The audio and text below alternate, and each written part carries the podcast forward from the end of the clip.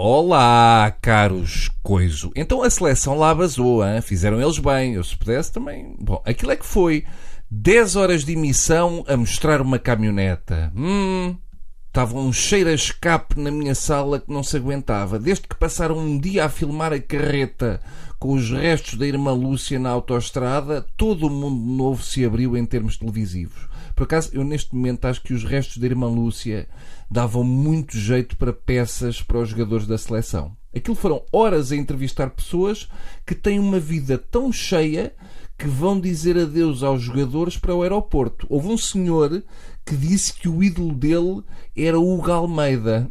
Boa. E o seu local de férias de sonho era o Mogadíscio. Havia bastante gente no aeroporto a dizer adeus e diz que há centenas de milhares de mosquitos do dengue à espera da nossa seleção no Brasil. Um mosquito de dengue com um cartaz a dizer Cristiano, dá-me a tua saúde. Bem, a reportagem consistiu basicamente em ir dizendo o nome dos jogadores à medida que iam entrando no autocarro. O Pep, coitado, ficou para o último e só chegou quase com a caminhoneta a partir. Deve ser triste, não é? Um país inteiro a ficar a saber que estivemos a fazer cocó.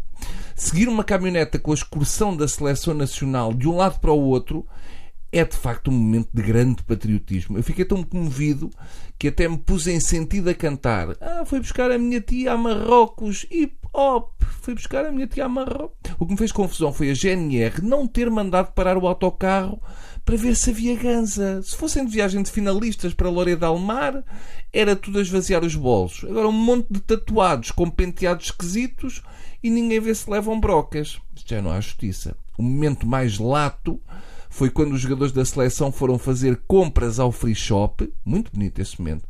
Os jogadores foram buscar coisas para ler, uns foram buscar jornais e o Coentrão foi buscar gomas. O Vieirinha mostrou que é um jogador inteligente e comprou revistas de Sudoku para um mês. Uh, Humberto Coelho avisou Ronaldo para não comprar mais preservativos por causa do excesso de bagagem. Coitado, os jornalistas não os largavam. Queriam levar revistas de mulheres nuas e não paravam de os filmar. Depois queixem-se que eles foram sair à noite. Foi giro, mas como não foi o Quaresma, tiveram que pagar o que trouxeram da loja. O meu destaque vai para a mochila do Vieirinha toda em castanhos e dourados, uh, ao menos com aquela mochila do Vieirinha, se o avião cair ao mar, dá para localizar os restos por satélite. A seleção, em vez da TAP, foi na Euroatlântico, uma companhia começada por Euro. Hum, como se não tivesse ficado provado que isso nos dá um azar do que.